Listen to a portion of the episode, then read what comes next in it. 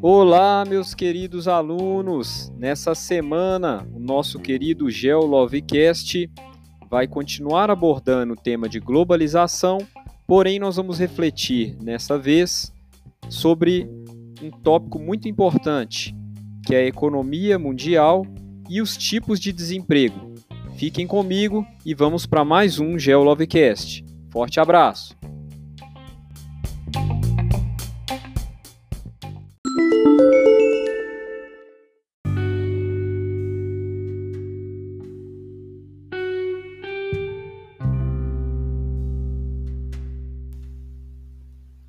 Meus queridos alunos, nessa semana em que daremos continuidade aos nossos estudos sobre a globalização, falaremos sobre as potências econômicas e o cenário econômico atual, principalmente num aprofundamento é, gerado pela crise do coronavírus, né, pela pandemia.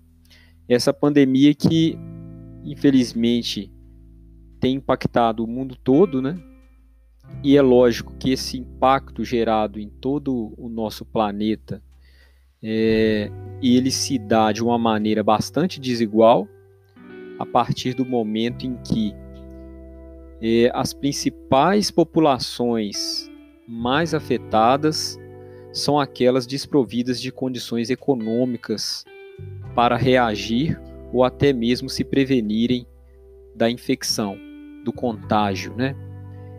Começo esse áudio falando especificamente sobre o coronavírus, justamente porque ele serve de uma tela, um pano de fundo que revela de maneira muito clara a grande desigualdade e concentração de riqueza provocada pela economia de mercado.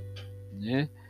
E nós podemos fazer essa análise em diversas escalas espaciais e temporais, mas Atualmente, isso fica muito claro em decorrência de a gente observar que existem populações, não só no Brasil, mas no mundo todo, que têm inclusive dificuldade até mesmo de é, materiais básicos para higiene pessoal.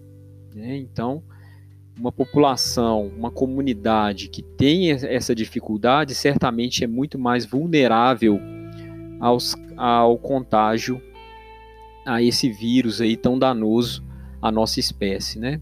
Então é esse recorte que eu faço. Vamos falar um pouco então sobre desigualdades na economia mundial, sobretudo os tipos de desemprego e os impactos que isso tem desde sempre e mais adiante também. Vamos juntos. Esse é o GeoLovecast dessa semana.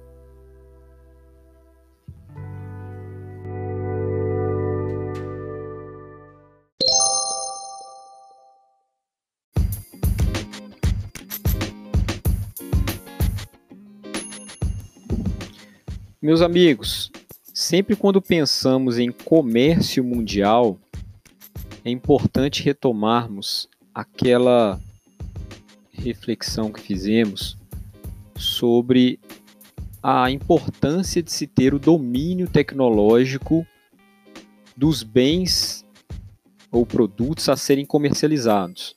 Né? É, nós vivemos hoje uma verdadeira revolução industrial 4.0. Nós vamos aprofundar um pouco mais sobre o que seria essa revolução industrial é, em sua quarta fase. Porém, é, não podemos perder de vista que a globalização ela vai promover essa rede de trocas e fluxos, porém é, essa rede de trocas e fluxos ela tem como característica é, o surgimento e a ordenação de centralidades globais, centros decisórios. E o que seriam esses centros decisórios globais? São nações, é, povos que politicamente e tecnologicamente detêm um domínio produtivo, né, informacional, técnico da produção tecnológica e desenvolvimento de novas tecnologias. E isso é, é de suma importância entendermos e visualizarmos, porque isso vai trazer uma série de limitações e vai ditar a regra do jogo geopolítico e, e a caminhada mesmo da economia global na relação entre as nações, certo? Então, nós podemos dividir os atores globais que desenvolvem a economia de mercado entre centros decisórios e centros periféricos. E isso é de suma importância, gente, porque a quarta revolução industrial, que é aquela que vem para aprofundar a terceira, ela busca justamente um desenvolvimento bastante intenso da nanotecnologia, né? um desenvolvimento da informática, da internet das coisas, né? Nós estamos falando aí de uma indústria e de uma revolução 4.0 que vem para trabalhar com a junção entre o meio biológico e o meio robótico.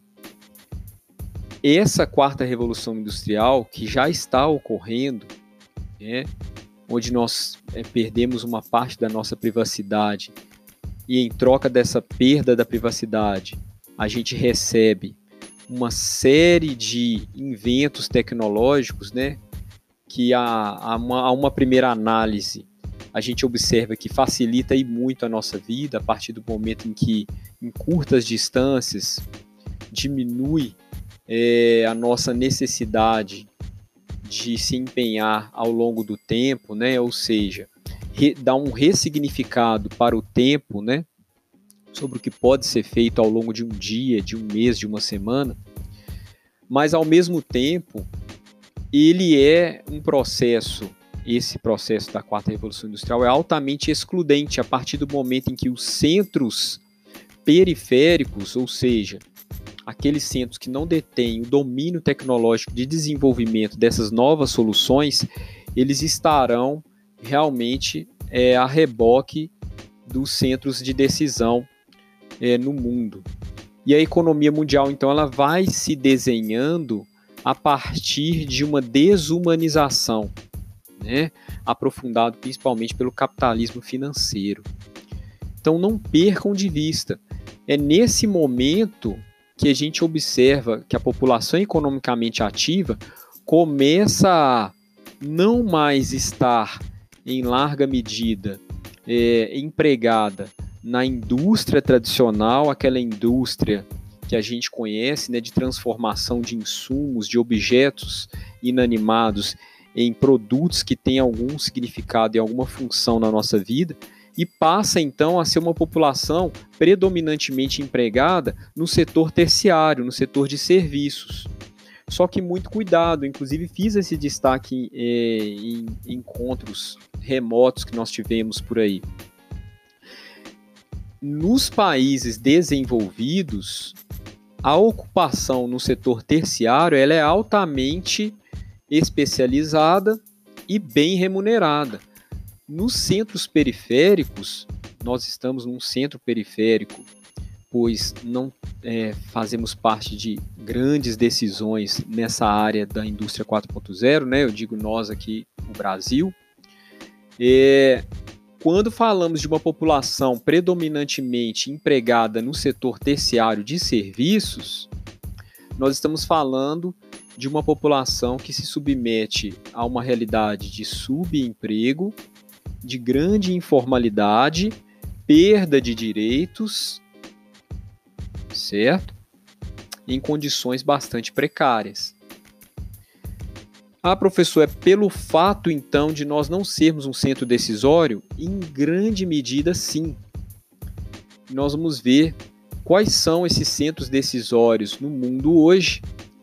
Grande parte dos senhores e das senhoras já conhecem esses centros decisórios, de ouvir falar, de adquirir produtos tecnológicos é, oriundos desses países, ou mesmo que sejam fabricados em países periféricos, não se enganem, a tecnologia, o domínio de desenvolvimento tecnológico vem de centros decisórios das maiores economias globais, né? São as principais potências econômicas que vão ditar essas regras. E é isso que nós vamos citar agora.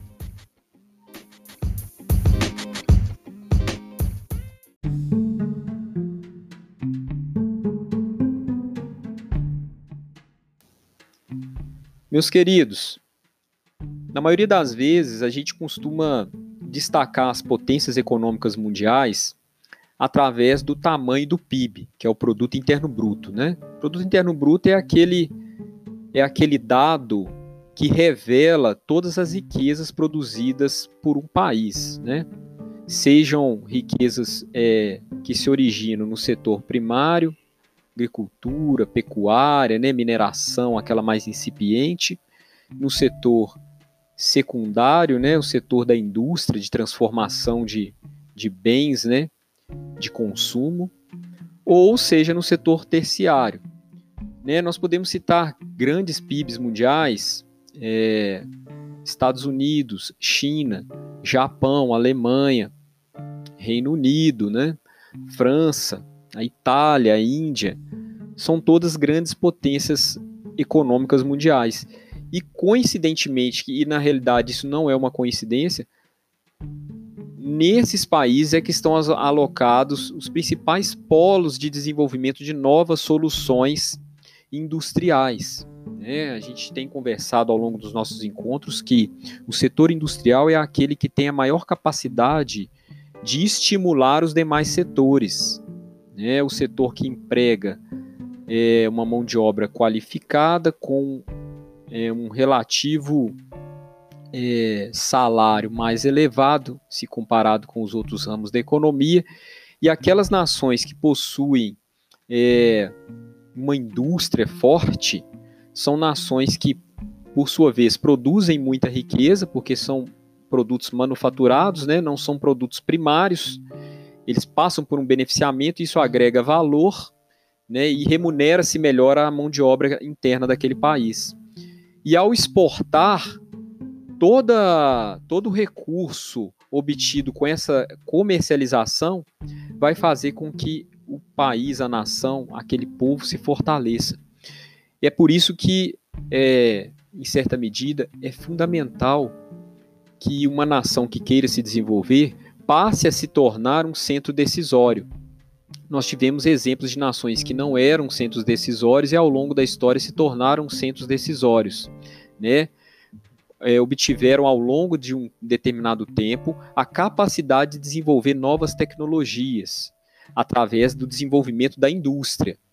Podemos citar, por exemplo, os Estados Unidos da América, a Coreia do Sul, né, o Japão, pós Segunda Guerra Mundial, principalmente, a China, já aí adentrando o século 20 e 21, né? Hoje nós temos duas grandes potências que estão é, em processo de rivalização muito intensa e a China é uma dessas potências juntamente com os Estados Unidos. Né? Essa polarização passa por uma guerra tecnológica, por desenvolvimento de novas soluções. Né? E nós já vimos isso também em outras conversas que tivemos. E sem dúvida, gente, aquelas nações que não são centros decisórios, que não têm centros decisórios em algumas áreas estratégicas é, de desenvolvimento econômico, elas ficam realmente submetidas à, à política externa, né? Ficam submetidas a um, um nível de integração muitas vezes subalterno, né?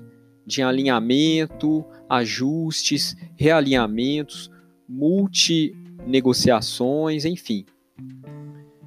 O que é importante a gente pensar que nesse processo da quarta revolução industrial, em que se aprofundam desenvolvimentos tecnológicos que passam principalmente pelo assunto de informática, robótica e nanotecnologia, as organizações supranacionais dificilmente conseguirão acompanhar essa geopolítica de negociações.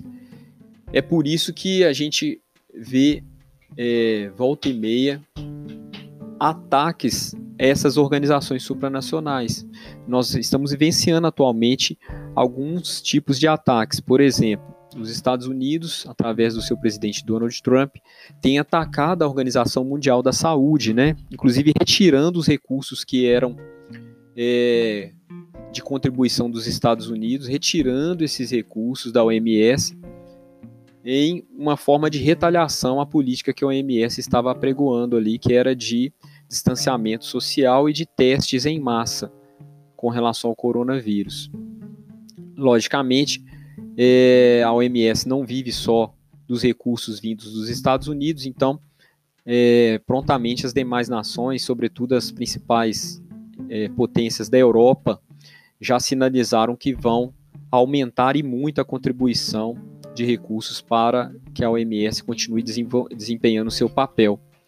Esse é um exemplo que eu quero dar é, para ilustrar bem esse jogo de cartas marcadas. Né? No quesito comércio mundial, a organização que vai cuidar, cuidar das regras, é, de fiscalizar, de mediar conflitos comerciais é a Organização Mundial do Comércio, a OMC, certo?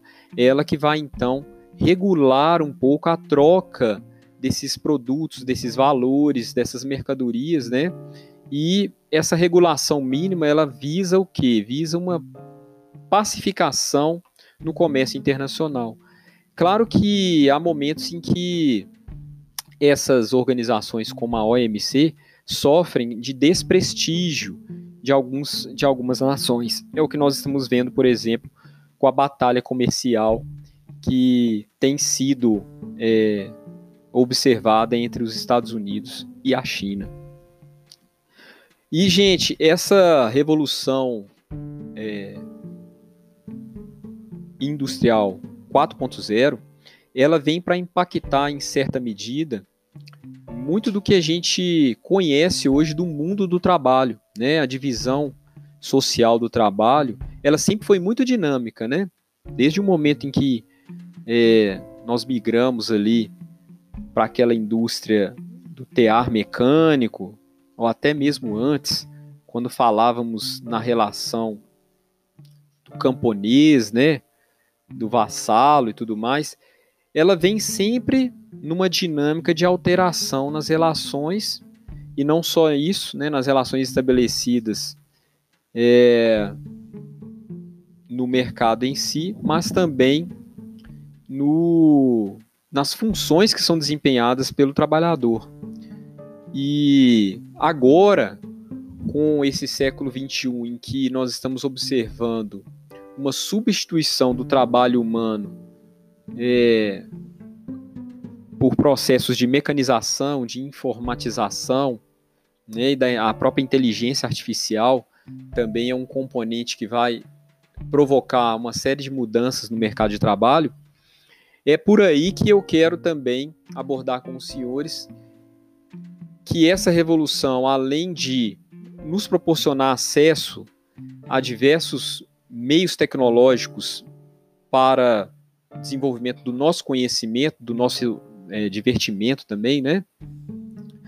A arte também pode ser acessada, pode ser construída, pode ser distribuída e compartilhada a partir desses novos inventos, mas não é só isso.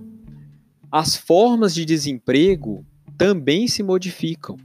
Né? As desigualdades se aprofundam e as formas de desemprego se modificam. Vamos falar um pouco agora então sobre os tipos de desemprego associados à economia mundial nesse processo de quarta revolução industrial.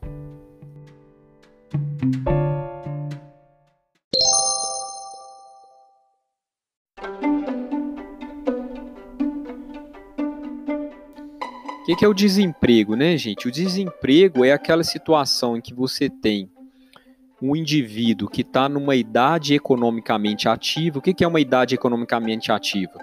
Ele não é nem uma criança e adolescente, nem é um idoso. Né? Vamos a, tratar dessa forma assim para ficar mais simples. Né? E se ele não é nem uma criança ou um adolescente, não é nem um idoso, não tem nenhum tipo de, de doença ou incapacidade permanente, ele é um indivíduo que está em idade economicamente ativa. Quando eu falo de uma coletividade de indivíduos em idade economicamente ativa, eu chamo isso de população economicamente ativa, é a PEA, certo? E quando eu tenho uma coletividade, um grupo de indivíduos ou apenas um, que estando nessa condição apto para trabalhar e não encontra o emprego, ou não procura o emprego, ou não há empregos para esse indivíduo onde ele se encontra, né, ou nas proximidades, nós falamos de uma situação de desemprego. Né, um indivíduo que está economicamente ativo, em plenas condições de trabalhar e não encontra e não está empregado, não desempenha uma atividade de trabalho, seja no âmbito é, formal, seja no âmbito informal, beleza? Vamos falar mais do desemprego, pensando do ponto de vista da formalidade, né? O empregado, né, registrado com sua carteira de trabalho, no caso do nosso país, né? Com direito a férias, recolhimento do fundo de garantia, décimo terceiro, né? Seguro, enfim. Esse trabalhador, quando ele é demitido, ele é demitido por alguma motivação, né? Nós temos as demissões por justa causa, mas temos também demissões em massa, aquelas que são determinadas por um contexto mais amplo, né? Aí foge da esfera do indivíduo e vai para uma esfera um pouco mais ampla. É essa que eu quero é, trabalhar com todos. Quando nós falamos, por exemplo, de um cenário de recessão econômica, um exemplo é esse que nós estamos vivendo em decorrência da pandemia do coronavírus, é, nós temos uma situação econômica de baixa demanda, né, de baixa procura para os serviços e produtos, em decorrência de todo esse processo aí de distanciamento social, né, então as pessoas deixam de consumir e ao deixarem de consumir, né, os grandes polos de produção não tem para que manter aquele ritmo da linha de produção, da linha de oferta de serviços, né? Então, entra-se num ciclo, num ciclo recessivo produtivo. Isso vai impactar diretamente na economia, gerando um certo tipo de desemprego. Anotem aí que a gente pode chamar de desemprego cíclico ou conjuntural é aquele desemprego que ocorre num cenário de recessão econômica, em que as empresas é, são obrigadas, ao longo do tempo, a diminuir a capacidade produtiva, diminuir a sua produção é, ao longo do tempo, mas isso também impacta na capacidade produtiva, que acaba se diminuindo também é, conforme a demanda é, diminui, né? cai bastante. Então, esse é o primeiro desemprego, é o desemprego cíclico ou conjuntural. Né? Tem também o desemprego, e esse é mais grave ainda, é o desemprego estrutural ou tecnológico, promovido inclusive pelo processo que nós acabamos de pensar juntos, o processo da Revolução Industrial 4.0. Sempre quando eu tenho uma nova solução tecnológica chegando para uma coletividade, essa nova solução tecnológica ela vai impactar diretamente em, postos de trabalho que até então eram ocupados e desempenhados por diversas pessoas, diversos profissionais. É...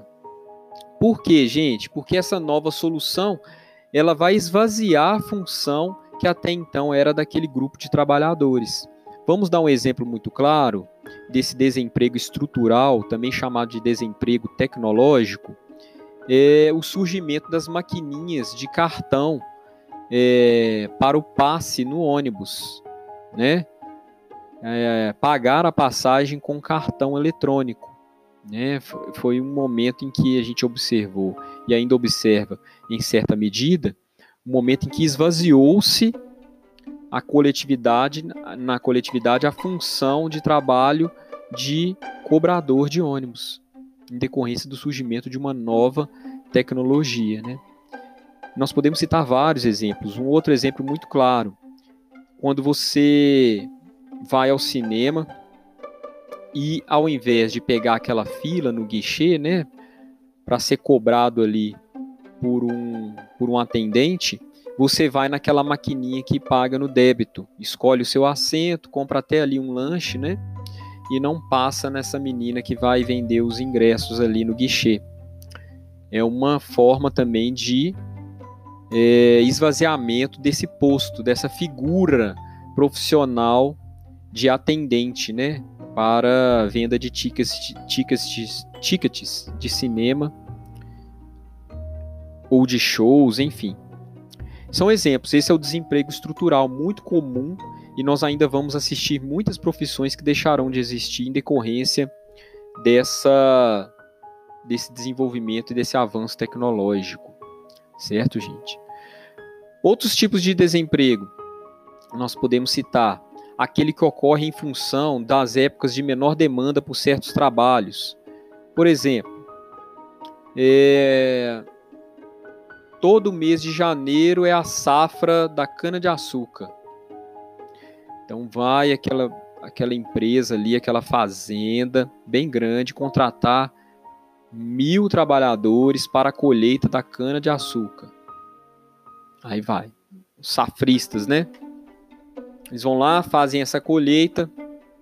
Todo mês de janeiro ocorre essa demanda. E, e, quando não é mês de janeiro, é o que a gente chama de desemprego sazonal. Sazonal vem de periodicidade, é um desemprego que ocorre com uma regularidade no tempo, tá certo, gente? Outros exemplos do desemprego sazonal, parte de comércio em datas comemorativas, né? Chega o Natal, vários postos de trabalho são criados. Acaba o Natal, aqueles empregos criados deixam de existir. Né? Então a gente chama de desemprego sazonal. Isso vale para carnaval, turismo, né? áreas que recebem muitos turistas, né? então ciclos de viagens, né? estações do ano. É por isso que é, remete esse nome aí do desemprego sazonal. Os, os dois últimos é o desemprego é ocasionado pela troca do trabalhador por simples opção, por uma mudança é, em busca de melhores condições de trabalho, ele vai e troca de emprego. Esse período em que ele em que ele fica desempregado, por exemplo, em que ele saiu de uma empresa, ficou uma semana, duas ou até mesmo mais, e depois foi admitido uma outra função, um outro trabalho, mas em condições melhores, né? É o que a gente chama de desemprego friccional. Fric vem de fricção, né? Então, um desemprego friccional, em que um trabalhador dá fim a uma relação de trabalho e logo em seguida se submete a uma nova relação de trabalho em busca de melhores condições. Muito comum também, agora nem tanto porque as regras do seguro-desemprego no nosso país mudaram, né? mas era muito comum no nosso país essa, esse desemprego friccional, porque vários trabalhadores, principalmente de é, baixo poder aquisitivo, trocavam de emprego, ficavam um tempo recebendo seguro desemprego, né, e posteriormente eram readmitidos numa outra numa outra empresa, numa outra organização, né? E o desemprego natural, gente, esse não é tão comum não, mas vale a pena a gente citar, pode cair lá no ENEM também. É aquele que é representado, esse é o desemprego natural, representado por uma ineficiência para encontrar trabalhadores capacitados a uma vaga e na outra ponta um trabalhador capacitado que não consegue encontrar aquela vaga que está aberta para, para, que, para que ele possa trabalhar. Né? Então são dois lados de uma mesma moeda. É quando a empresa procura o trabalhador e não encontra, e o trabalhador existe, porém não encontra a empresa. É o que a gente chama de desemprego natural. É representado por uma ineficiência, né? É nessa busca aí. É claro, né, gente, que principalmente nós que fazemos parte de um centro periférico de decisões da economia é, de mercado global, infelizmente essa é uma realidade, né? Embora sejamos referência em várias áreas, predominantemente nós somos um centro periférico, exportadores de produtos primários, né? e com, uma, com um processo de desindustrialização bastante acentuado. Né? Nós já trabalhamos isso em outros momentos. Infelizmente, impera, impera no nosso meio o desemprego cíclico, conjuntural, principalmente agora com o coronavírus, nós vamos ver esse aprofundamento do desemprego conjuntural e também o desemprego estrutural e tecnológico, né? É, e é claro, quando ocorre esse aumento do desemprego estrutural ou conjuntural, fatalmente o setor terciário é que vai absorver essa massa de trabalhadores que precisa de sustento. Mas como eu falei no início nosso, da nossa conversa, esse setor terciário que é de serviços, ele vai vir com um formato de grande informalidade, né? sem, sem qualquer tipo de direitos e com uma grande precariedade nas relações de trabalho. É quando o trabalhador, então, ele se submete a essas condições bastante, é, bastante difíceis, né? Trabalhando bastante, trabalhando muito, sem obter é, ganhos significativos, apenas sobrevivendo aí, sem ter, inclusive, os direitos acobertados pela nossa Constituição. Isso vale para todo mundo, né, gente? Acontece que nos grandes centros decisórios das nações né, dos países mais desenvolvidos, ocorre desemprego estrutural? Sim. Ocorre desemprego cíclico e conjuntural? Também, também ocorre. Porém, a dinâmica de readequação dessa mão de obra, ela é mais harmonizada, ela é mais ordenada, inclusive pelo setor público, né? Que com políticas mais assertivas acaba corrigindo essas distorções, né?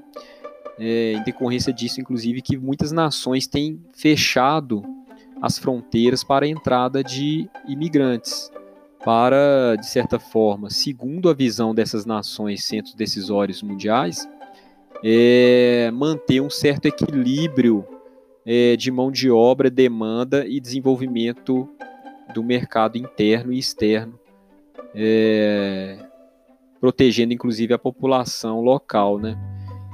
É nesse momento em que a gente observa então uma desumanização de algo que deveria ser uma referência da nossa sociedade, que é o desenvolvimento econômico promovendo mais igualdade social, né, gente? Mas o que nós vemos é o contrário.